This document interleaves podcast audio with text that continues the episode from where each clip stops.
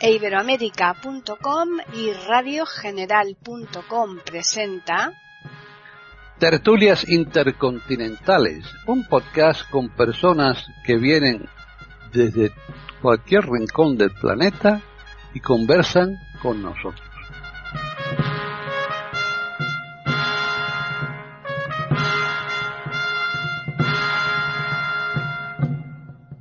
Bienvenidos otro día más a Tertulias Intercontinentales en iberoamérica.com. Soy Paqui Sánchez Galvarro. Hoy tenemos una tertulia, pues yo creo que es bastante interesante porque sobre todo es de vanguardia y cada vez se está imponiendo muchísimo más. Lo único que tenemos que aquí desgranar entre todos los eh, participantes, que son muchos, ahora los iré presentando, los pros y los contra. Todo en esta vida tiene sus pros y sus contras, nada es perfecto, porque si no, eso sería un poco aburrido, yo creo. ¿eh? Así es que, de todas formas, lo que hay que ver es si la parte favorable es superior a eh, los problemas que puede acarrear el objeto sobre el cual hoy o del cual hoy vamos a tratar aquí en esta tertulia. Voy a presentar antes que nada a los participantes y lo voy a hacer empezando como siempre por René Escape, que es la única dama que está aquí eh, como con tertulia. ¿Qué tal? Ella está en Mendoza. Hola, ¿qué tal Paquita? Eh, muchísimas gracias por eh, el recibimiento, por estar acá en Tertulias Intercontinentales para tratar una temática que es interesante ahora, sí que me parece muy interesante que cada uno ponga su postura desde el lugar en que se encuentre en cuanto eh, al sitio, a la localización en el mundo. Así que me parece el punto de vista bien diversificado en la tertulia de hoy, Paquita. Así que muchísimas gracias. Muy bien, pues de Argentina nos vamos a Chile. Estamos muy cerquita, así que ¿para qué vamos a dar un salto mayor? Nos quedamos ahí en Chile con Jorge Muñoz. Bienvenido. Hola Paqui, qué gusto saludarte a ti, a René y a los demás contertulios. Un abrazo grande para todos y también para nuestros auditores. Perfecto. Pues seguimos en Latinoamérica y ahora nos quedamos en, en, el centro, en el punto central, porque dicen que en el centro está la virtud. Y ahí está Lucho Cueva. ¿Qué tal en Ecuador? Paquita, muy buenos días. Buenos días, queridos amigos contertulianos, pues, y amigos escuchas. Eh, sí, el tema eh, promete mucho el día de hoy, así que pues adelante. Perfecto. Seguimos en Latinoamérica y ahora nos vamos a Perú, porque allí tenemos otro Lucho, pero en este caso es Lucho Hernández Patiño. Bienvenido, Lucho. ¿Cómo estás, Paqui? Amigos, muy buenos días desde Lima. Buenas tardes en España. En fin, eh, un gusto estar con ustedes. Y ahora ya nos trasladamos a Europa y más concretamente a Italia. Allí se encuentra Devis Oneto. ¿Qué tal, Devis? Hola, muy buenas a todos y a toda la audiencia de este maravilloso podcast. Y ya finalizamos con las Islas Baleares, porque allí está Gabriela Isa. ¿Qué tal, Gabriel? Perfectamente, Paqui. Un saludo cordial a todos. Estamos en medio de de la pandemia, pero aislados como isleño me siento más seguro. bueno, bueno, no te confíes demasiado, ¿eh? que, que los virus estos van saltos. Cerrados a cada canto. Aquí no entra nadie. Bueno, perfecto. Muy bien, pues hoy vamos a hablar de los autos eléctricos. Los autos, los coches eléctricos, pues eh, son interesantes porque tienen aspectos muy favorables, pero quizás también haya que mirar aquellos aspectos que no lo son tanto y esos son los que también nos interesa que nuestros contertulios pues mm, los eh, desgranen, nos comenten y sobre todo que nos den sus opiniones para ver qué se puede hacer o qué se debería hacer para corregir la problemática que conllevan estos coches eléctricos que ya hoy día circulan muchísimo, muchos, muchos, por lo menos aquí en España muchísimos. Así que vamos a comenzar por René. Bueno, bueno, muchísimas gracias Paquita. Sí, yo realmente eh, eh, puedo dar pocas opiniones con respecto a los automóviles eléctricos porque acá en mi provincia, en la provincia de Mendoza, creo que existen dos o tres nada más y sí hay dos ómnibus eh, eh, o sea, de esos buses que le llaman en otros países, que son eléctricos, que funcionan así con ese, esa batería. Eh, sí, son realmente silenciosos, eh, muy, muy poquito se sienten desplazarse, me tienen que decir, ahí pasó un auto eléctrico, como que llama la atención, pero son chiquititos, eh, con una cavidad pequeña, un habitáculo de dos personas, tres puertas, eh, y apenas se sienten, se ven silentes, pero este, lo que más abunda acá en mi provincia eh, son los monopatines eléctricos y las motos eléctricas. Entonces eh, es un problema eso. ¿Y saben por qué? Me lo considero también un problema todos, los autos eléctricos y las motos y los monopatines eléctricos. Porque los monopatines eléctricos circulan con las personas que se ponen eh, paraditas arriba y con el motorcito por la ciclovía, que es la vía para las bicicletas que tienen doble mano, de ida y de vuelta. Y están en la parte lateral de las rutas o de los accesos.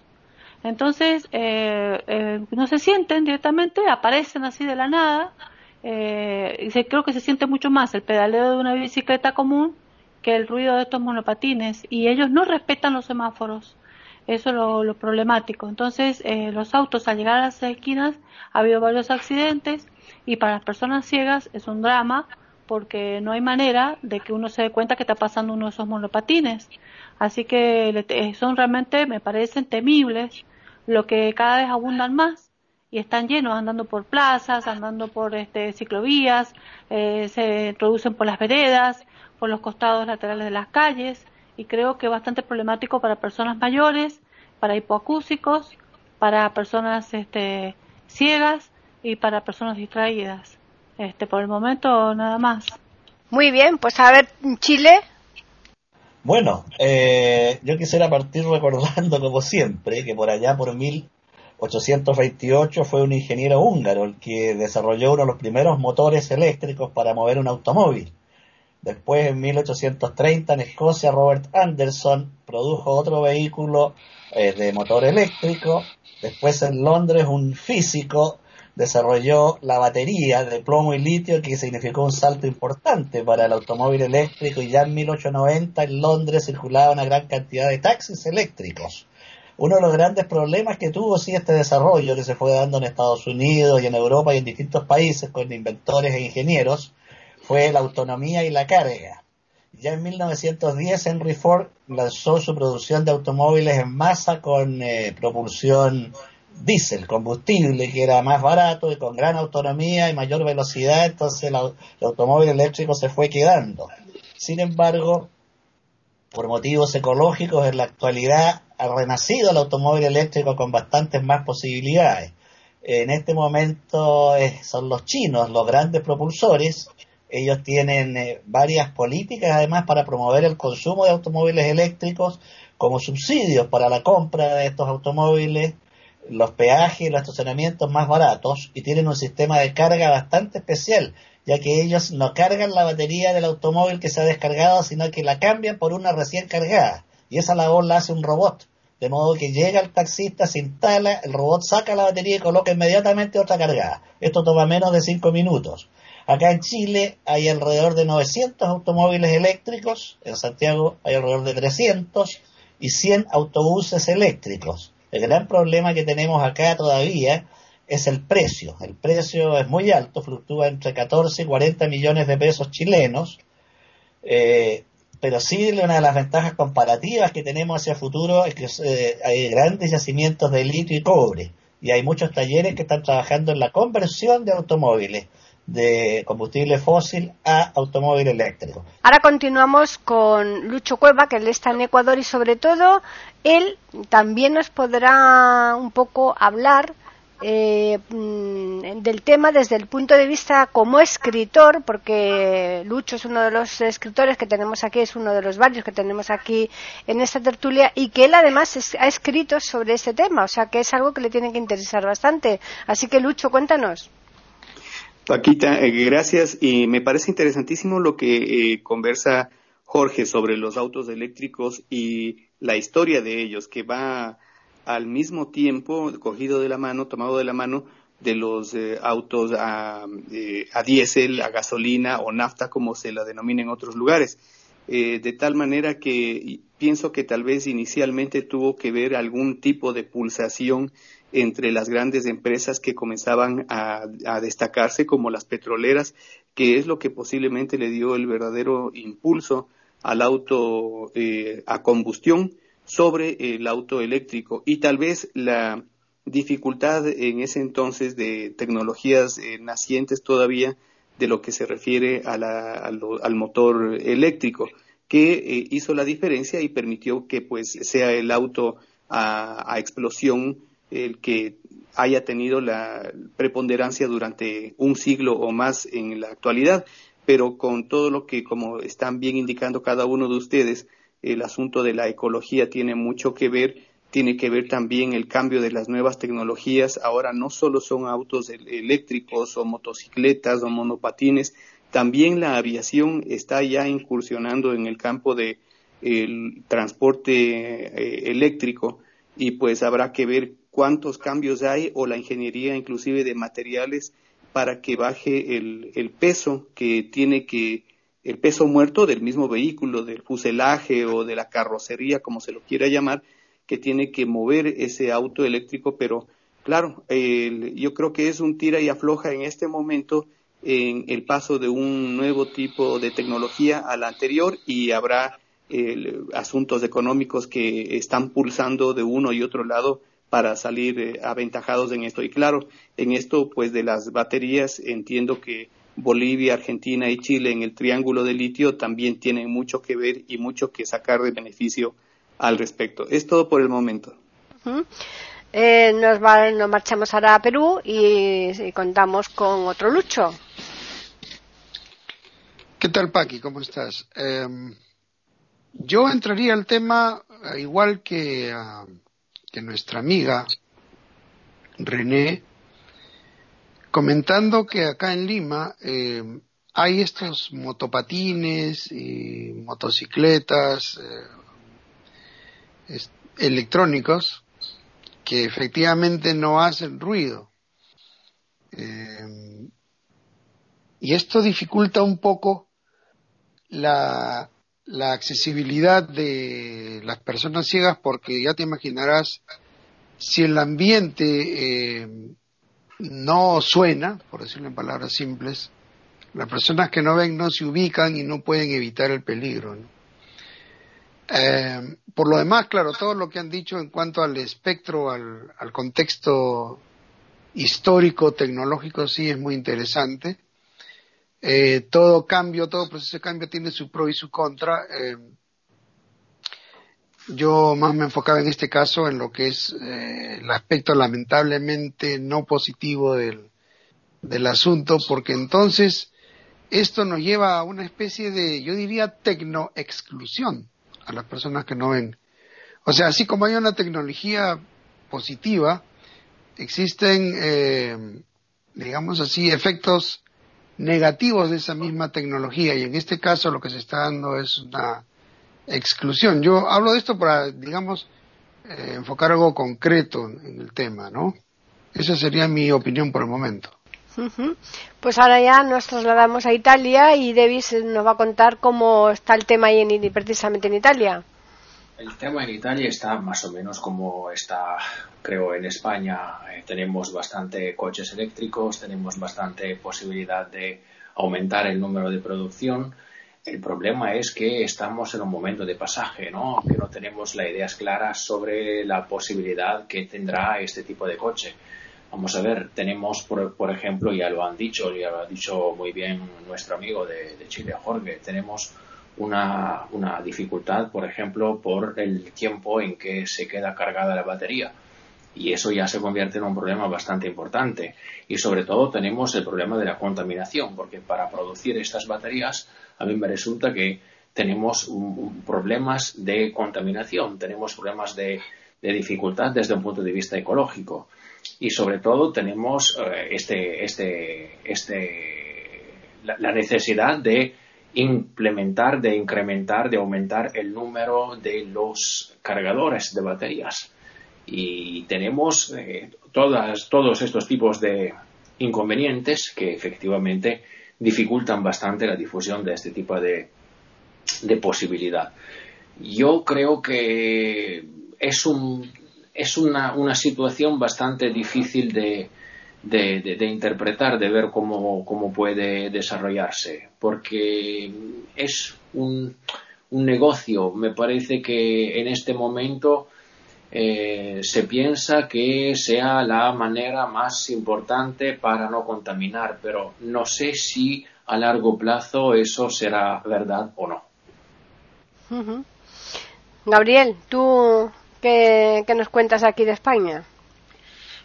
Pues mira, en principio decir que después de la maravillosa exposición que han hecho mis predecesores, poco original puedo yo añadir, pero respecto al tema, yo mm, de entrada diría que mm, conforme a la visión de un filósofo danés, Soren Kierkegaard, dice, decía que hay dos formas de engañarse. Una es creyéndose lo que no es verdad y otra es negándose a, creerse lo que es verdad. En este caso viene como anillo al dedo para mi exposición, porque lo que hay que aceptar es que esto es el futuro.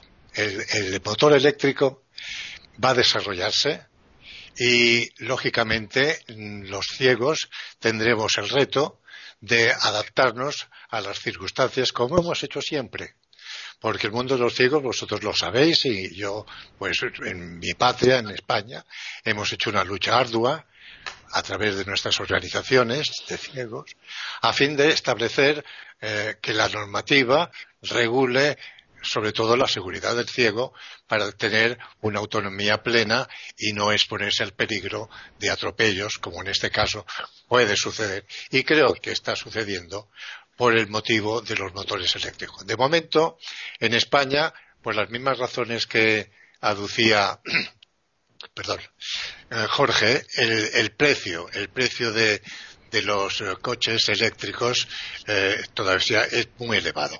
Está saliendo también el coche híbrido. El coche híbrido que consiste en, bueno, el motor de explosión normal, alimentado por combustible líquido, eh, por gas incluso, y eh, el eléctrico. El problema está en la infraestructura. Se está montando una infraestructura de carga, que no es el caso que se ha expuesto, como se ha dicho en China, del recambio de una batería por otra, sino aquí en España, por lo que yo tengo sabido, en las estaciones de, suministro de, de, nafta o de gasolina, las gasolineras que llamamos nosotros, se está adecuando unos dispositivos de carga a fin de que se pueda conectar en poco tiempo y recargar. El problema son las autonomías. Mientras no se descubra cómo está viéndose con las baterías de litio y de otros minerales que puedan ser más consistentes para una autonomía más eh, amplia, eh, el tema del coche eléctrico todavía está en pañales. Ahora, repito, y con esto concluyo de momento, que es el futuro y hemos de pensar que hay que adaptarse al futuro. Están escuchando tertulias intercontinentales en iberamérica.com. Pero realmente eh, se gana mucho eh, ecológicamente con esos cambios, porque efectivamente la, la, gasolina contamina muchísimo más que la electricidad, pero mm, si tenemos que andar mm, a base de baterías, esas baterías ya sabemos lo, que ocurre con las pilas, ¿no? Con todo lo, que contaminan, ¿no? Todo, no, no, están eh, perfectamente preparados todos los lugares para almacenar ahí o eh, tener cementerios de, de, ese tipo de baterías, ¿no? Que eso mm, contaminan y mucho, porque ahí vosotros, ¿cómo, ¿cómo lo veis tú, René? Y justamente me estaba pensando, me ha dado la palabra justo porque estaba analizando la misma temática que estás este, discursando. Eh, en todo lo que han dicho los chicos eh, tienen razón y es muy interesante eh, la parte histórica que narró Jorge y lo que me están comentando todos. Pero eh, en primer lugar hay un gran problema en el mundo desde hace muchísimos años con respecto al combustible derivado del petróleo, ya sea el gasoil, el mismo gas, y la nafta, que nosotros llamamos nafta en Argentina, eh, le llaman gasolina en, Chile, no sé cómo le llaman en otros lugares, eh, los distintos elementos líquidos derivados del petróleo es un problema internacional severo por los países que son petroleros, cómo se manejan los intereses económicos eh, con, los países este, eh, islámicos, que, o sea, con Arabia y todo, que son los países mayores productores de, de este tipo de producto químico. Y evidentemente en las ciudades, eh, más importantes que concentran gran cantidad de población y de estos vehículos, este, como los mismos aviones, contaminan muchísimo el ambiente, este, tanto que hay una polución ambiental grandísima, hay capitales que son tremendas, como Madrid, como Santiago de Chile, este, bueno, Buenos Aires, eh, y yo me acuerdo cuando era estudiante de medicina, y le estoy hablando hace muchos años atrás, más de 40 años atrás, cuando estudiaba anatomía, veíamos un pulmón eh, de una persona de campo y veíamos un pulmón en la, parte de autopsias y en la parte de, cadáver, cuando veíamos anatomía, de un pulmón de una persona de ciudad. El pulmón de la persona de ciudad era directamente negro. ustedes no, tienen ni idea lo impresionante que es ver una víscera este, eh, color o, totalmente oscurísima, de gris a negruzca, por la cantidad de, eh, de combustible, de hidrocarburos que las personas inhalan. Eh, en las ciudades, mientras que un pulmón, que sería lo normal de una persona adulta de campo, donde está el diáfano, el, aire, no hay casi polución, no hay vehículos, es rosadito, es un color rosado, este, más blanco, blanquecino, es notable, ¿no? Entonces, bueno, esa, eh, la contaminación eh, respiratoria y las alergias que se producen por estos hidrocarburos y los estados tóxicos que provocan a veces son más severos que el mismo cigarrillo. ¿eh? Entonces, eh, creo que por el asunto del ahorro de tener que comercializar este producto químico que es eh, derivado del petróleo, más eh, tener que depender de este tipo de negociados, más la contaminación del ambiente, surgió lo eléctrico que contamina de otra manera lo eléctrico produce alteraciones nerviosas, eh, lo mismo que la gente que vive en, cerca de usinas, se ha dicho que tiene mayor tendencia las personas a producir cáncer, qué sé yo, pero me parece menos nocivo, menos nocivo la parte eléctrica que la parte de contaminación de combustible de hidrocarburos. De todos modos, eh, puede ser interesante para el futuro, eh, como dice Gabriel, eh, que, que exista este tipo de vehículos, como también el día, de mañana quizás hasta vehículos voladores, eh, o como los, supersónicos, es decir, que ya los, se desplacen por el aire. Eh, lo, ideal sería de que existieran normativas internacionales para proteger a la población, para evitar riesgos. Podrían sonar de alguna manera. No es tan difícil ponerle un sonar al, al vehículo, un, pequeño silbido, un tintineo, algo que la persona eh, pueda identificar y las personas sordas eh, poder identificar una luz y las personas ciegas poder identificar un sonido especial para saber que se acerca un vehículo eléctrico. Ahora, la carga de baterías, bueno, yo creo que las baterías estas, una vez que pierdan su, entren en caducidad, como la batería de los móviles, de los teléfonos móviles, ¿Qué hacer con este tipo de baterías? ¿A dónde se desecharían? ¿Dónde estarían los cementerios de baterías? Que son baterías mucho más potentes, más grandes para poder cargar un automóvil de este tipo. Tendría que haber un sistema para esta parte radioactiva que tienen estas baterías. Y los enchufes, ¿cuánto consume de energía eléctrica en un hogar con lo caro que está la energía eléctrica? No todos los países tienen eh, buenos eh, reactores eh, usinas eléctricas. Nosotros, por ejemplo, acá en Argentina no tenemos reactores este, eh, con radiactividad. Tenemos usinas, energía eólica e hidráulica. ¿Cómo podemos conseguir, eh, y es muy cara la energía eléctrica, si se imagino que si tuviéramos que cargar un auto todos los días, ¿cuánto nos subiría la tarifa ¿no? mensual de la energía eléctrica? Eso sería el costo. Y el costo de los vehículos que no tengo idea cuánto costarán, creo que por ahí leí 14 mil dólares, no sé qué precios manejan ustedes, porque lo dijo Jorge en peso chileno, no me ubico, no sé si lo pasaran a dólares o a euros, quizá me ubicaría más, cuánto es el valor de poder adquirir una unidad de este tipo. Y por otro lado, los chiquitos que son, no tienen habitáculos de cuatro personas, o sea, no sé si es porque no tiene fuerza de tracción, no sé si porque su andar es lento, velocidad no habría, lo cual creo que sería un desplazamiento bueno por ciudades y no por rutas. Eh, habría que ver costos, beneficios, costos, beneficios, como siempre. Pensando en un futuro, estoy de acuerdo con Gabriel, pero creo que estamos en pañales, como dijo él, creo que hay mucho que evaluar, como es el sonido, el costo, eh, la contaminación que podía generar en las personas, etcétera, etcétera. O sea, hay que ir analizando todos esos puntos. Jorge. Bueno, yo creo que la pertenencia a un ecosistema, sobre todo en el caso de un ser inteligente como el hombre, implica un alto grado de responsabilidad. No es casual que la palabra ecología venga del griego oikos, que significa casa, es decir, el tratado, el estudio de la casa. Y esta casa que habitamos, la tierra, que ya ha sido demasiado maltratada por la cultura humana, eh, merece esa responsabilidad y ese respeto. Y efectivamente el desarrollo de otros tipos de energía debe tener en cuenta esta dimensión ética fundamental, que es el cuidar la propia casa, el propio hábitat. Efectivamente, la electricidad contamina menos que los derivados de los combustibles fósiles, pero están estos efectos marginales que señalaba René como enfermedades nerviosas, afecciones de otro tipo. También el almacenamiento de las baterías, efectivamente, dónde va a ser, cómo se va a hacer, y todo eso es un nuevo desafío para la ciencia y los científicos que tendrán que buscar la respuesta a estas interrogantes. Queda también la energía solar y la energía eólica que tendrá que tratarse con mayor intensidad y profundidad por las sociedades a futuro. Pero el gran desafío de la humanidad es precisamente el problema ecológico. O sea, lo que podría borrar a la humanidad de la Tierra, más que de un desastre nuclear o una pandemia como la que estamos sufriendo ahora, es la enfermedad de nuestra casa, mm. del ecosistema que nos contiene. Y ese es el que hay que cuidar y creo que todo desarrollo científico debiera apuntar al cuidado de los ecosistemas eh, particulares y los más grandes. Recordemos que la ecología se distingue entre el individuo, la población y la comunidad.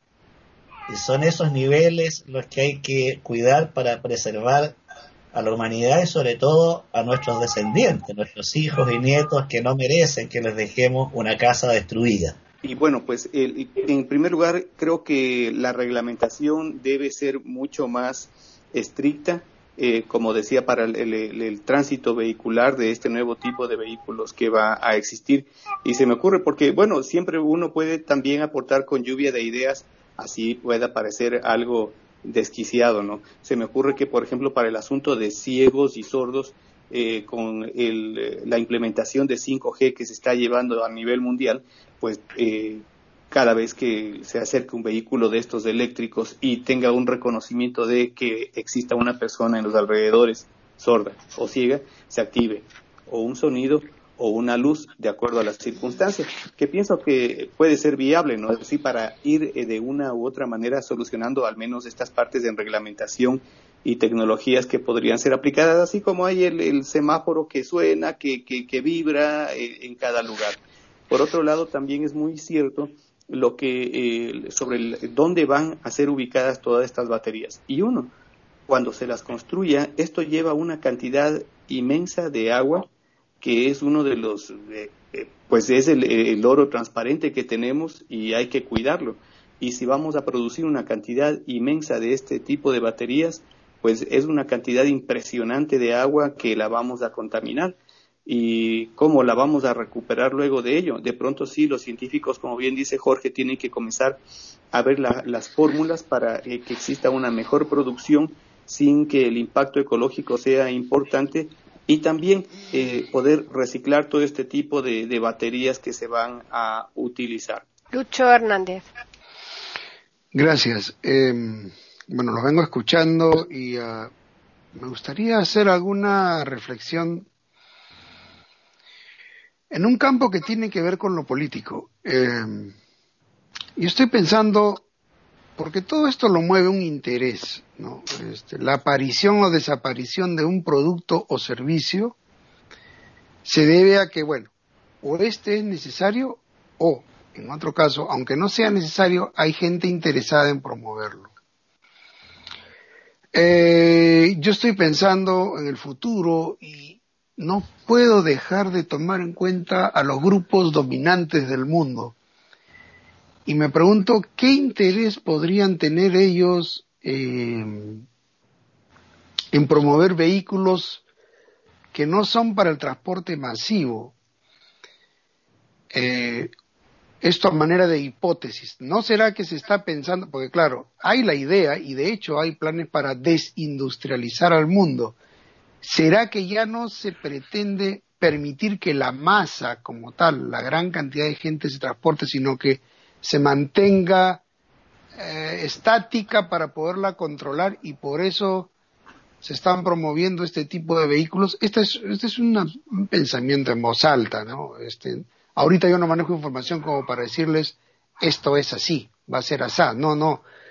Pero estoy pensando porque efectivamente, como bien dicen ustedes, en el campo técnico, eh, dónde se van a botar las baterías, dónde se van a cargar, qué efectos van a traer. Entonces, este, después de todo lo que ustedes han explicado, muy interesante, yo quería apuntar a esto que es eh, político y económico, ¿no? Eh, de hecho, hay un cambio en la base económica de las relaciones internacionales. No se sabe qué va a pasar con el petróleo. Y bueno, de repente eh, estos carritos y la tecnología que se está viendo ahora pretende ser una especie de sustituto eh, para seguir manejando el tema del control poblacional, ¿no? E inclusive, este, detrás de todo esto está la, ideología ecologista, pero como bien ustedes también han dicho, este, estos carros eléctricos también traen contaminación a su manera, ¿no? El tema es eh, para irlo deshojando poco a poco y, da bastante tela para cortar en realidad. Eso sería mi opinión. Bueno, eh, con respecto a lo que ha estado comentando Lucho ahora sobre los autos estos pequeñitos, aquí en España al menos, no todos los coches eléctricos que circulan son pequeños, ¿eh? los hay también grandes.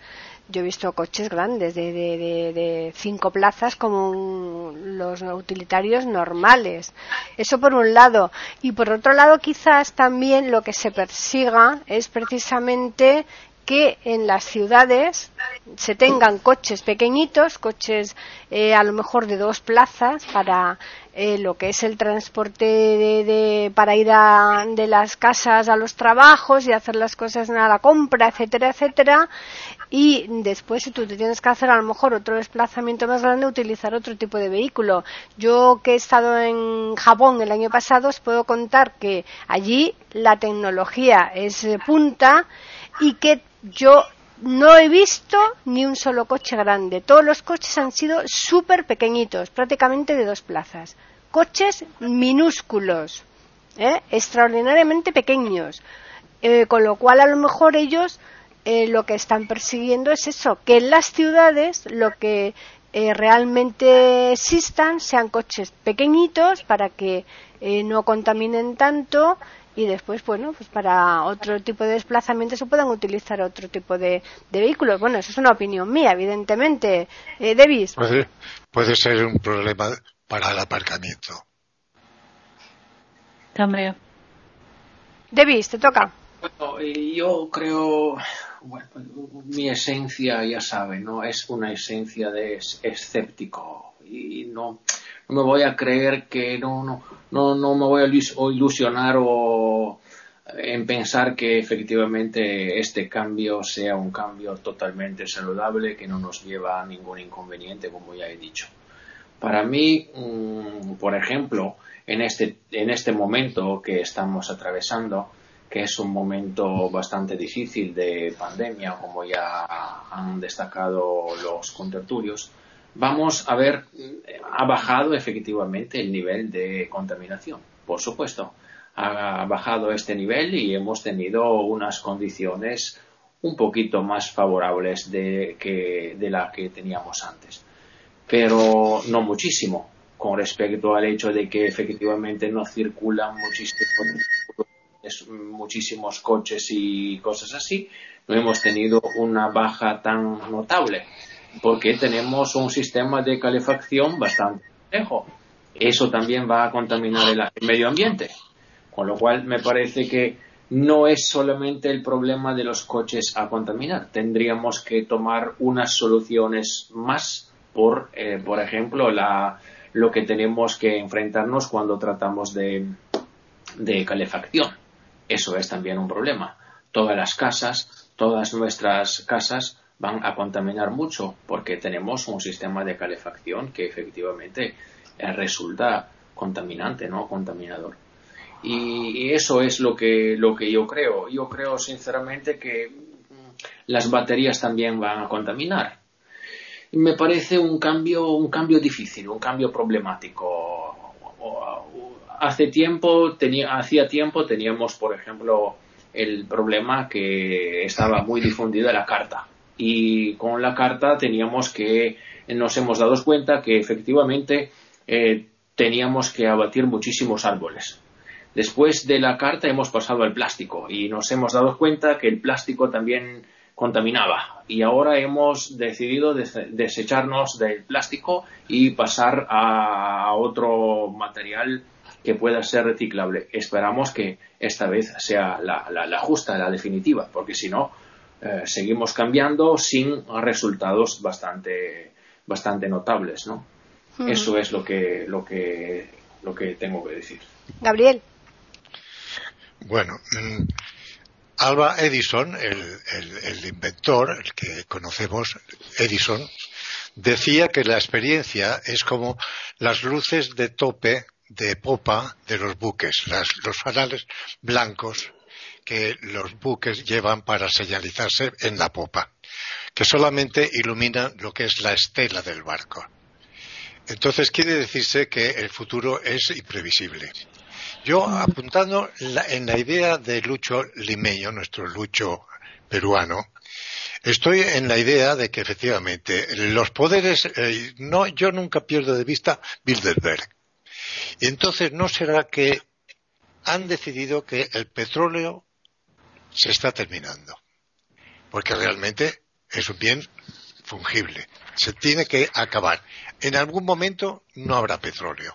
Y está ya empezando, porque pienso que en otras ocasiones, en el pasado, se ha intentado introducir en eh, el automovilismo, para llevarlo al caso concreto del automóvil, otro tipo de motor que no sea el motor de explosión eh, por combustible líquido, y esa patente ha desaparecido. Y ha continuado el sistema que hemos conocido durante todo el siglo XX. ¿Por qué? Porque la industria petrolera tiene una fuerza bárbara.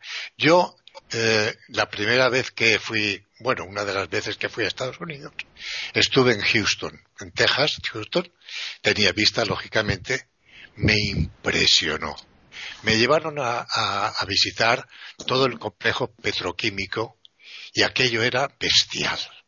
Era, era de noche, después de una cena, me llevaron a dar una vuelta para enseñarme todo aquello y quedé impresionado. Era talmente un mundo, un mundo que parecía fuera de la realidad de luces, de, de bombas subiendo. Y ese petróleo, todo eso no se puede parar, no se puede parar, no les interesa parar. Los árabes lo único que tienen es arena y petróleo. Y saben perfectamente que se va a terminar. ¿Por qué ahora algunos países árabes se están europeizando o occidentalizando para derivar, diversificar un poco y no pensar única y exclusivamente en los petrodólares. Quiero decir con estas divagaciones, que me voy por las ramas, de que, eh, en fin, hay un cambio. Y la experiencia, como decía Alba Edison, es retroactiva. No sabemos lo que vendrá adelante. No podemos saber eh, como el doctor Marañón decía, el saber no solamente saber, es saber y dudar. Y, dudar es eh, conocer. Y tenemos la experiencia conocida, pero no por la, la experiencia por conocer. Veremos los que podáis y los que tengan vista lo verán mejor qué es lo que ocurrirá en los próximos años. Hemos conocido un, eh, yo siempre calculo en un término de 100 años un cambio tan enorme en nuestro mundo que me hace pensar que para dentro de 100 años será completamente distinto de lo que tenemos ahora. Eh, tú comentabas, Gabriel, que Estados Unidos tiene una potencia mundial, esto lo sabemos, en, petróleo, pero pese a ello, con todo lo que tienen, no lo suelen gastar. Eh, siguen comprando petróleo afuera a otros países, con lo cual algo tienen ellos que, que, temerse o algo eh, tienen que pensar para, para reservarse ellos el petróleo que tienen. aquí, porque se, se acaba, se acaba hmm. se acaba. Hay, prospecciones petrolíferas por todas partes. El Golfo de Guinea, eh, eh, en, en, Somalia, en todas aquellas partes. Se busca petróleo como desesperados. Muy bien, pero se sabe perfectamente que llegará un momento que no habrá petróleo. Están escuchando tertulias intercontinentales en iberamérica.com. Por lo que yo conozco, la Unión Europea ha sacado una normativa, o eh, la tienen por lo menos en, elaboración, sobre el tema este de los coches eléctricos. Entonces yo eh, hace tiempo, no hace mucho, eh, vi un estudio sobre este tema y al parecer en el 2021 tienen que sacar todos los coches nuevos, todos los coches eléctricos nuevos que, que salgan al mercado, tienen que tener un ruido. Todos. o sea que no pueden eh, vender coches a partir del 2021 eh, silenciosos como están ahora. Entonces, que yo sepa, eso lo tienen aquí en la Unión Europea. Ahí en Latinoamérica, eh, ¿sabéis algo tú, René? No, de eso no tengo ni idea. No, realmente en cuanto al, funcionamiento y, sistematización de, estos autos eléctricos no hay difusión. Es poco lo que hay acá. Quizás en capital, en Buenos Aires, sí, pero acá en las provincias muy poco y creo que hay provincias que ni tienen ni uno solo de estos autitos. Este, acuérdense que estamos en un, eh, estoy yo en una provincia y estamos en un país subdesarrollado, eh, lo cual ustedes están en grandes capitales, este, o sea, bueno, quizás en Buenos Aires sería otra cosa, eh, pero eh, lo que sí estaba pensando en el petróleo, que nosotros acá tenemos en la Patagonia, acuérdense que la Patagonia Argentina ha sido uno de los primeros sitios del mundo donde existieron, o sea, parece que es la parte más antigua donde existieron los dinosaurios, por lo cual hay muchísimo petróleo, eh, y que ni siquiera está en estado líquido, sino que está en forma de piedras de petróleo. Entonces, vacas muertas, por ejemplo, en un sitio que se está explotando ahora, que por supuesto siempre empresas extranjeras aprovechan para sacarnos el petróleo en combinación con el país, y como el país no tiene recursos, les conviene, eh, hacen el fucking, o sea, la destrucción de la, perforación de la tierra y sacar y moler estas piedras para con sustancias químicas y todo para producir petróleo líquido y eso contamina en napas freáticas, en napas profundas toda la agricultura. Realmente yo creo que la extracción de petróleo en el mundo, como dijo Gabriel, es mm, peligrosa y se va a terminar. Y si, y si no se termina eh, es peligroso porque puede llevar a, a eh, digamos a, contaminaciones de agricultura, contaminaciones ambientales, contaminaciones del suelo, o sea, muchísimos eh, problemas. Entonces, creo que esto eléctrico podría ser una versión muy interesante de, futurista, pero eh, tendría que implementarse de una manera que no fuera peligrosa, porque, por ejemplo, yo sé que tú hablabas de Japón. Japón tiene tres reactores eh, importantísimos que se pusieron en evidencia cuando fue el terremoto de Japón años atrás, que se rompió una de esas de radiactivas. ¿Qué se hace con la radiactividad? O sea, se usan elementos radiactivos para, sacar ciertas usinas eléctricas y después siempre lo mismo. Ah, se avanza en la tecnología, se avanza en la técnica, se avanza en el mundo, pero nunca se sabe qué se va a hacer después con lo que queda. ¿Qué se hace con los residuos de todo eso? Lo entierran en el mar y en el mar, en el fondo del mar, contaminan el agua, contaminan radiactivamente los peces, contaminan a la larga después los continentes. O sea, el planeta sigue su proceso evolutivo en tecnología y en ciencia y, e involutivo en la destrucción de su propio planeta. Yo no creo que eh, hacer automóviles eléctricos o medios de locomoción eléctricas puedan eh, servirle a la humanidad eh, futurista, digamos, en cuanto a evitar contaminación. Eso me, preocupa, no lo sé, quizás el hombre encuentre la manera. Tampoco, una vez leí un artículo que hablaba de que cuando no existían los automóviles en 1700, 1800, existían las carretas, se contaminaban las calles con la, con la, defecación de los caballos, por ejemplo. Y la gente no podía pasar, era terrible, no se podía ni caminar por las calles de la cantidad de materia fecal que había. O sea que el hombre, siempre que se quiso trasladar, tuvo muchos elementos de contaminación, sépticos, eh, bacterianos, eh, electrónicos, eléctricos, radiactivos. Entonces, cada vez que el hombre va buscando una manera de progresar, tiene que siempre pensar inteligentemente, como dijo Jorge cuando inició la conversación de esta rueda, eh, eh como ser inteligente, como Homo sapiens sapiens, digamos, pensar en el, cómo elaborar la finalización o el futuro para que no sea dañino ese producto que va a, a, utilizar. Entonces, eh, queda esa incógnita que lamentablemente quizás nosotros no la podamos vivenciar. Eh, pero bueno, es interesante, ¿no? El, no sé cómo serán las naves espaciales, todas eléctricas, no usarán combustible, no sé, eh, se verá. Eso es, eso se nos lo tenemos que preguntar al Sisto Paswell, a ver que nos lo cuenta, que es el que, conoce bastante el tema. Mientras tanto, Jorge, cuéntanos tú. Bueno, se han dicho muchas cosas interesantes aquí en que todos vamos eh, concordando en unas, distanciándonos en otras. Yo creo que las tesis conspirativas son interesantes, arrojan luz, pero hay que usarlas con bastante prudencia para no caer en exageraciones y nuevos errores. El hombre no solo se mueve guiado por intereses, también por necesidades. La historia universal nos demuestra que el progreso se produce precisamente cuando se trata de resolver problemas. El petróleo se va a acabar como muchas cosas, se han extinguido especies y el petróleo va a extinguirse también y por lo tanto es del todo evidente que hay que buscar otras formas de energía. De modo que no se requiere ninguna conspiración mundial para buscar nuevas formas de energía, es una necesidad vital de sobrevivencia. También está la energía nuclear, que se usa en algunas partes y se podría usar a futuro. Hay estudios que con eh, energía nuclear se podrían mover ciudades enteras. El problema está en que cada paso que da el hombre para solucionar un problema en el mismo instante que lo repara, genera nuevos desafíos, nuevas dificultades. Esta es una dinámica sin solución de continuidad, en mi opinión, porque si se llegara a una solución final, sería el término de la civilización humana, sería la muerte. Eh, el drama y la ilusión del hombre es que está sometido a desafíos indeterminados. Cada solución abre nuevos problemas.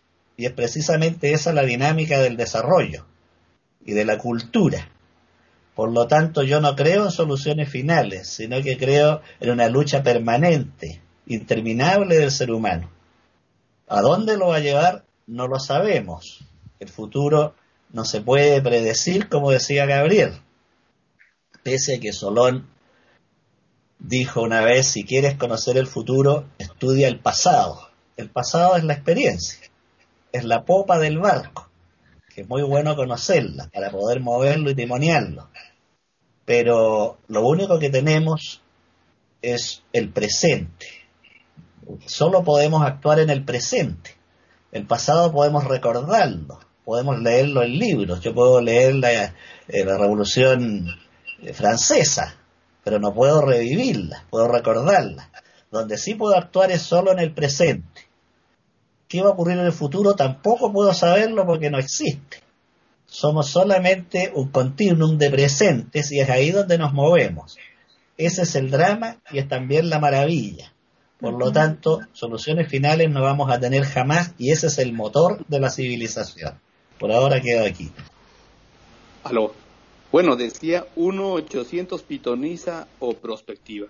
Efectivamente, eh, como bien dice Gabriel, eh, que el las luces que se ponen en los barcos solamente alumbra la estela, es decir, el pasado, y pues, eh, pero justamente en base al conocimiento del pasado se puede más o menos prever lo que podría ser el futuro. La materia se llama prospectiva, ir organizando cómo podría ser el futuro. Claro, vamos dejando huella, pero eh, siempre eh, es, es, algo que no sabemos exactamente cómo va a ocurrir.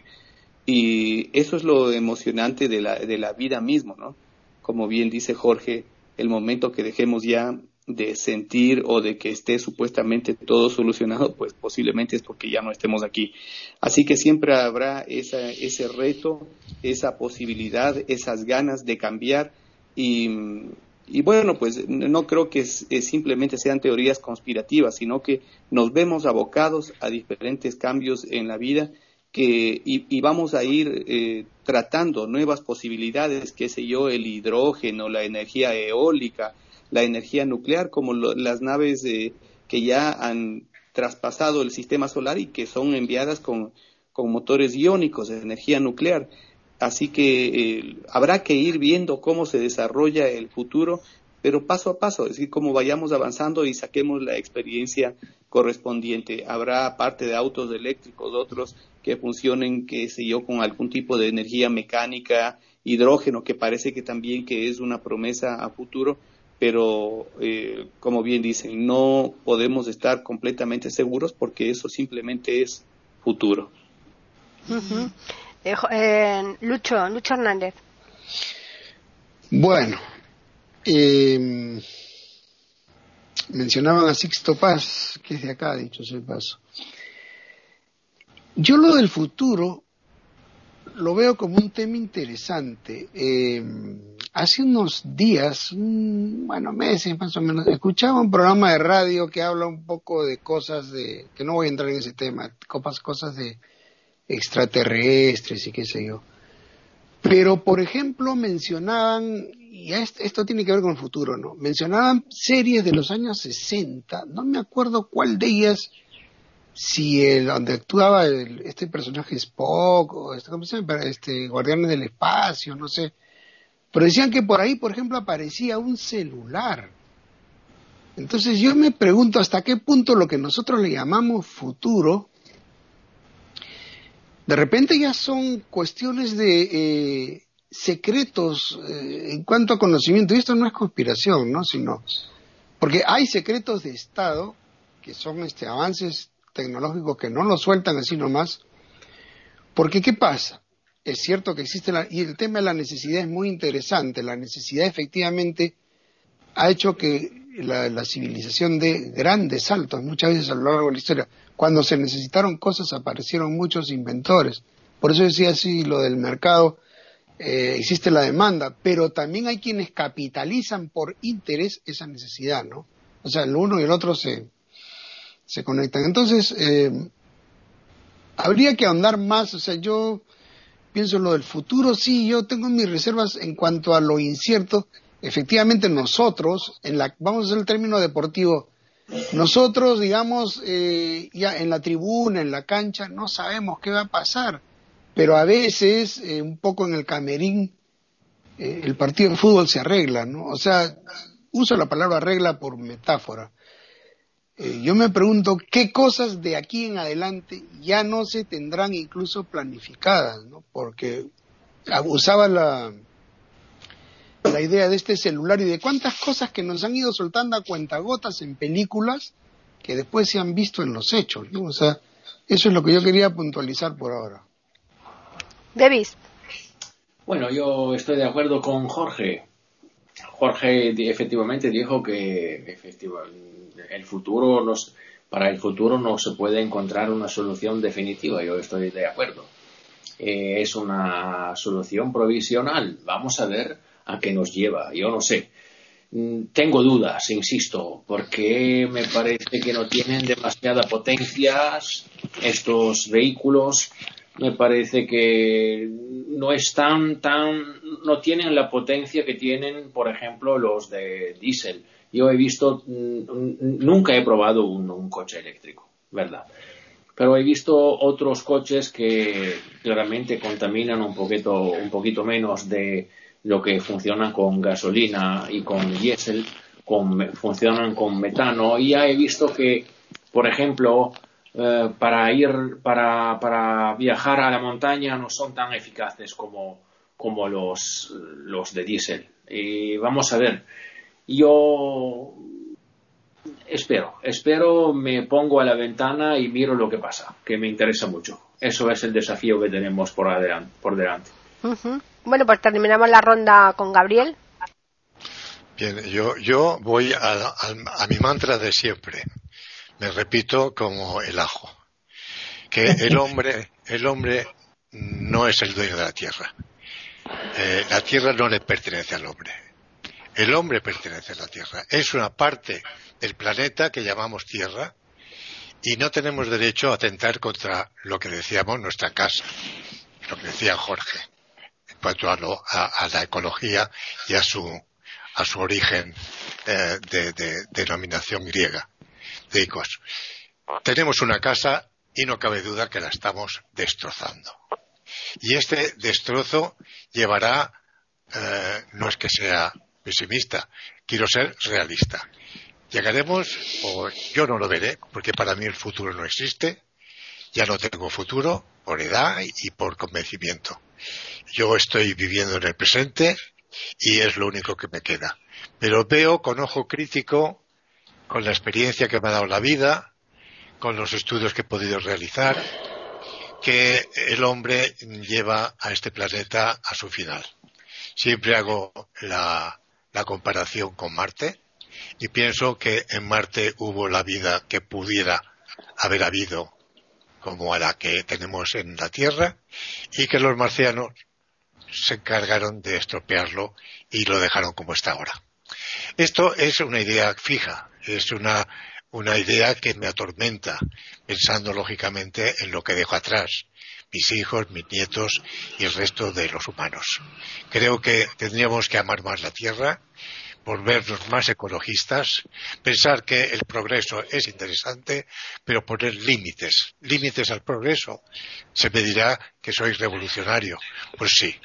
Cuando en el siglo XVIII creo que se podía bastante bien vivir como en el 19, como anteriormente y posteriormente, me temo que lo que llamamos vida pues eh, se va a perder. Lo que es la vida, lo que es la, felicidad de poder salir al campo, respirar aire puro, como decía René, y, y no contaminarnos en las ciudades y esa contaminación llega por tierra, mar y aire no quiero ser tan derrotista, pero es que en este momento no puedo ser de otra forma. Están escuchando tertulias intercontinentales en iberamérica.com.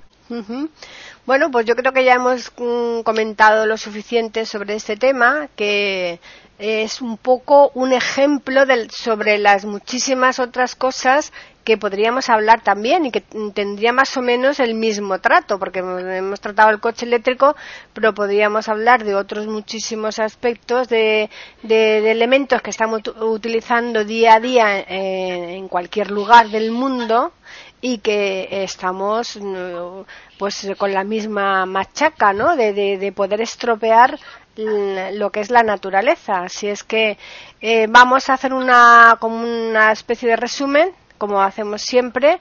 Así que, René, comienza tú. Muy bien, eh, me parece que todo lo que han dicho han disertado el grupo eh, está buenísimo, muy interesante porque todos han ido sumando con sus posturas y este, coincido en la mayoría de los conceptos. Eh, pero sí, con lo que más coincido en este caso es con Gabriel, porque eh, será porque tampoco quiero ser derrotista ni nada, simplemente lo que yo he podido como médico eh, evaluar ¿no? y ver que el humano eh, debería conservar más su casa, como dijo también Jorge, cuidarla y creo que la vida natural no es que vayamos a vivir en las cavernas, sino que, o sea, se entiende eh, que mientras tratemos de vivir sin tanta contaminación eh, y cuidemos eh, nuestra, nuestra ecología, más vida le daremos al planeta o prolongaremos más esa vida. Y creo que sí, que muchos planetas deben haber llegado a su autodestrucción, estoy segura de eso, en este sistema solar como muchos otros sistemas que no conocemos. Pero sí tengo claro que utilizar la energía nuclear, si bien eh, ya desde que los familia, los Curie empezaron con la radiactividad eh, para el uso médico, por ejemplo, me parece fantástico porque hoy en día tenemos muchos métodos diagnósticos que son radioactivos, que se protegen y se cuidan las personas para eso, este, para los reactores nucleares y para todo lo que se usa en, la tecnología me parece fantástico, pero con cuidado y con absoluto límite, porque lo nuclear es altamente peligroso y todo lo nuclear es irreversible, no hay manera de volverlo atrás manipular elementos nucleares sin límites puede llegar a ser la destrucción masiva del planeta. Entonces, eh, ¿cuántas veces han tirado en el fondo del mar, en el fondo del Pacífico, al sur, los franceses, este, cuestiones nucleares que, que me acuerdo que hasta cuando yo era adolescente, que comentaron eh, que iba a haber malformaciones congénitas 30 años, 40 años después en la parte de la costa eh, americana de Sudamérica. Y bueno, y efectivamente yo lo he estado visualizando eso, lo he podido ver. Es decir, que realmente creo que lo, que pasó con Chernobyl, ni que hablar de la bomba atómica de Hiroshima, ni que hablar de la, explosión de los reactores nucleares en Japón cuando fue el terremoto. O sea, es jugar con fuego. Yo entiendo que, que se puede avanzar en la tecnología, pero hay que tener mucho cuidado, mucho límite y pensar en el futuro del manejo de lo nuclear para energía. Y si estos switchitos, estos aparatitos, que era el tema principal de nuestra reunión de hoy, que son los autoeléctricos, van a usar como energía lo nuclear, ¿cómo harán el límite de esto y qué consecuencias va a traer en el futuro? Eso tendrán que verlo. Jorge.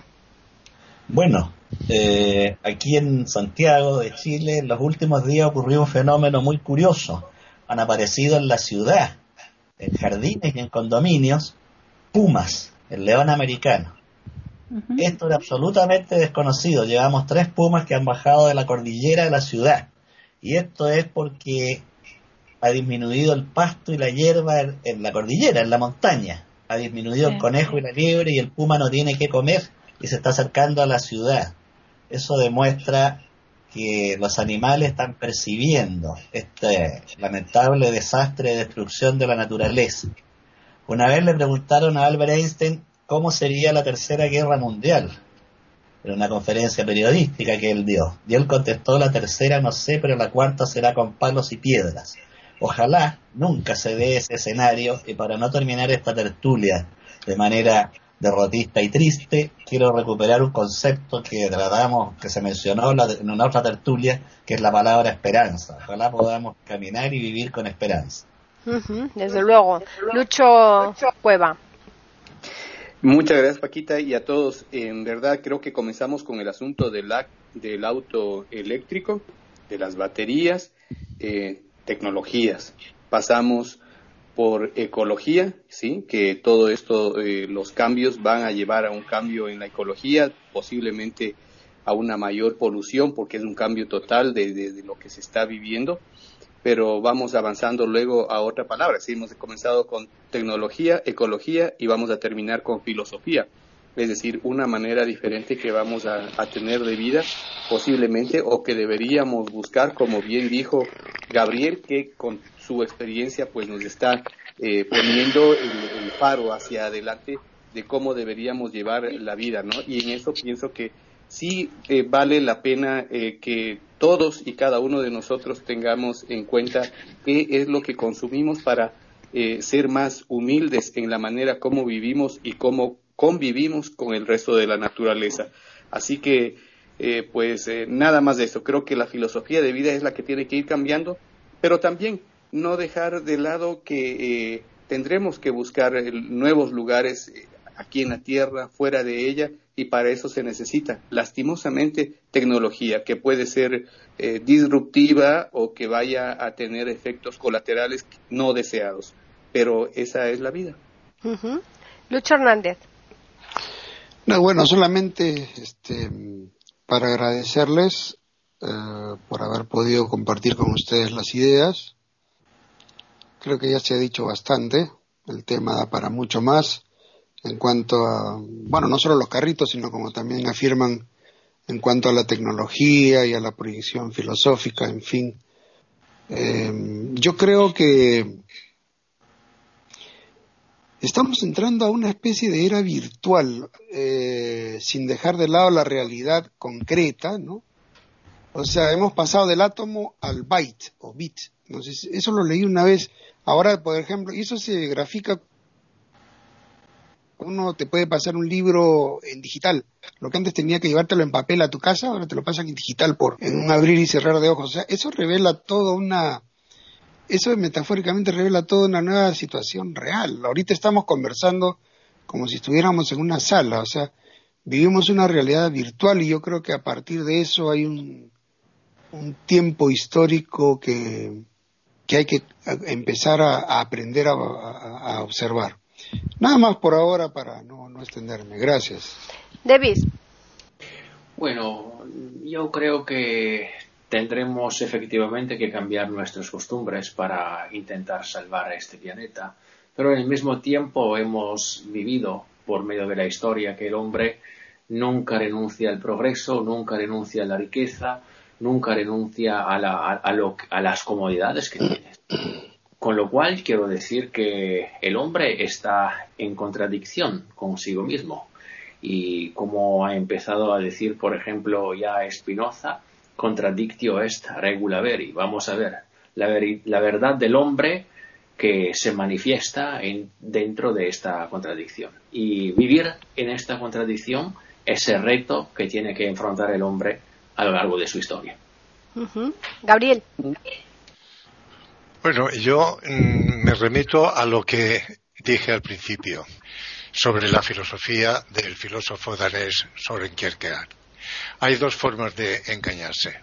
Una, no creer en lo que es verdad y otra, creerse en lo que no es verdad. Quiere decirse que la realidad se, impone. Tenemos que ser eh, prácticos en este sentido, conservadurismo. Mi idea es el conservadurismo. Hay que conservar lo que tenemos y el progreso es necesario, pero le pongo yo los límites, aunque luego se me llame retrógrado. Entonces, si lo que tenemos es bueno y funciona, adelante. Los inventos, decía uno mono con gaseosa. Y perdonarme. Eso es todo lo que tengo que decir. Muy bien, pues yo creo que ha estado una tertulia muy interesante, muy participativa. Hoy hemos conseguido estar al pleno, que ya es todo un triunfo. Así que os agradezco a todos que hayáis estado aquí, que hayáis compartido pues vuestras ideas con los oyentes de iberoamérica.com y nada, desearos una buenísima semana y sobre todo esperar que el próximo lunes estéis aquí otra vez, ¿eh? Sí, sí, sí, si el virus, si el virus me respeta, prometo, estar. Pero dijiste que vives en una isla, así que eso no es problema. Lo tenemos, lo, protegido. Lo tenemos aislado, lo tenemos aislado. Bien, pues voy a darle el correo a los oyentes para, por si nos quieren escribir, quieren hacer alguna consulta a cualquiera de los que han participado, ¿eh? para que les conteste o alguna aclaración, alguna acotación, lo que consideren oportuno que es tertulias.eiberoamerica.com y el Twitter que es eiberoamerica con las iniciales EI y la A de América en mayúsculas. Así que ya lo dicho, el próximo lunes volveremos a estar aquí nuevamente en eiberoamerica.com con otra tertulia intercontinental.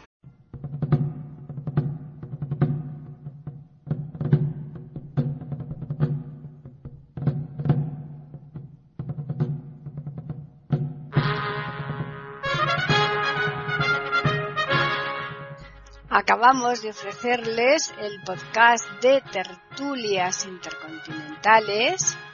Aquí en iberoamérica.com y radiogeneral.com. Regresen la semana que viene para un nuevo episodio. Hasta la próxima semana.